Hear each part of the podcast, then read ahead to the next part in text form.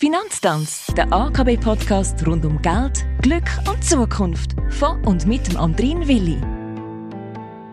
Und der begrüßt zur 84. Folge. Es ist die letzte in dieser achten Staffel. Froh bin ich, dass mir Raffaela Müller gegenübersteht. Sie ist Allfinanz-Fachspezialistin bei der Aargauischen Kantonalbank. Und wenn es ums Thema Erbrecht geht, ist sie logischerweise sattelfest. Danke, dass du da bist, weil heute geht es um die Frage, wer nach meinem Versterben meinen letzten Willen umsetzt und sich um die Verteilung von meinem Nachlass kümmert.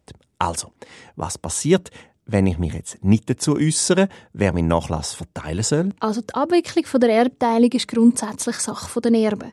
Die werden nämlich aufgrund von der Universalsukzession, so heißt der Fachbegriff für den automatischen Übergang vom Eigentum im Zeitpunkt vom Tod vom Erblasser, per sofort Eigentümer vom Erbschaftsvermögen.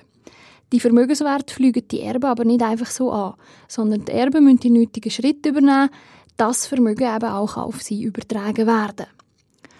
Alle Erben zusammen bilden die Erbengemeinschaft. Die ist rechtlich gesehen Gesamthandschaft. Das heißt, über die Erbschaftsaktiven können die Erben nur gemeinsam verfügen und eben auch nur bei Einstimmigkeit. Beschlüsse von diesen Erben sind somit nicht mehrheitsfähig. Da ergänzen sich in der Praxis oftmals Schwierigkeiten. Und das nicht nur bei Uneinigkeit, sondern manchmal eben auch schon aufgrund der räumlichen Distanz der Erben. Der Erbgang kann erst abgeschlossen werden, wenn alle Erben mit der Verteilung einverstanden sind. Zu dem Zweck wird in der Regel ein schriftlich abgefasster und von allen Erben unterzeichneter Teilungsvertrag ausgearbeitet. Was ist ein Willensvollstrecker und wie setzt sich der ein? Als Willensvollstrecker versteht man eine direkt vom Erblasser beauftragte Person oder Institution, wo eben den Willen vom Erblasser zu vertreten hat.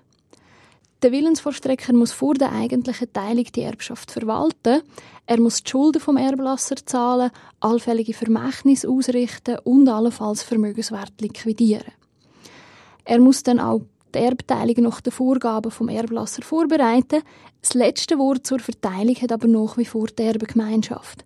Das heißt, der Willensvollstrecker ist zwar da als Hilfe, er kann den Erben aber nicht den letzten Willen vom Erblasser aufzwingen. Wenn sie sich weigern oder eben einstimmig eine andere Art von der Teilung beschließen, dann ist der Willensvollstrecker an Willen der Erben gebunden.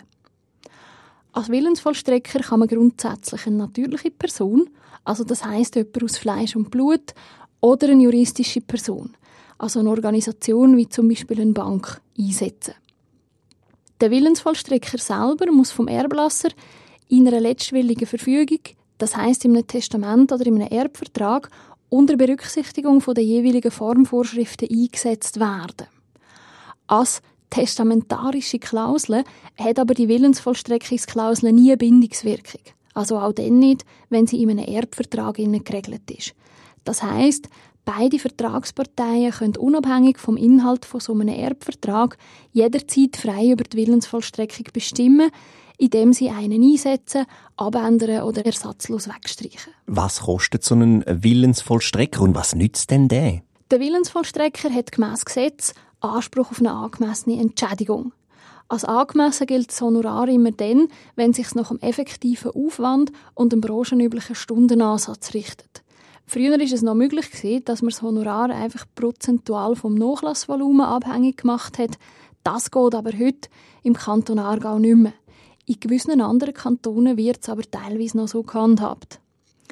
Im Raum Aarau sind bei professionell durchgeführten Willensvollstreckungen, also zum Beispiel durch eine Anwalts- oder eine Notariatskanzlei oder eine Bank, Ansätze zwischen 250 und 450 Franken pro Stunde üblich. Da der Willensvollstrecker alleine über alle Nachlasswerte verfügungsberechtigt ist, dient seine Einsetzung oftmals auch der Entlastung der Erben. Wie bereits erwähnt, gibt es aber keine Pflicht, einen Willensvollstrecker einzusetzen. Es gibt aber gewisse Konstellationen, wo es durchaus sinnvoll ist, dass man eben einen Willensvollstrecker bezeichnen. Das sind zum Beispiel komplexe Vermögens- und Familienverhältnisse, Vermögenswert oder Erben im Ausland, wenn Unternehmen, Beteiligungen oder Immobilien in Nachlass fallen, bei einer grossen Anzahl von Erben oder wenn eben schon Streit oder Uneinigkeit unter den Erben zu erwarten ist. Der Willensvollstrecker ist neutral und darum allen Erben gleichermaßen verpflichtet. Er sorgt dafür, dass sich keiner von den Erben übergangen fühlt. Er schlichtet, hilft dabei, einen Konsens zu finden und beschleunigt so oftmals die Erbteilung. Herzlichen Dank, Raffaella Müller, dass du die Staffel vom Finanztanz mit mir bestritten hast. Danke fürs Zuhören und ja, jetzt ist sogar mir klar, Termin definieren und unter akb.ch die Sachen regeln, wo man regeln muss. Raffaella und ich, wir verabschieden uns und sagen Auf Wiederhören.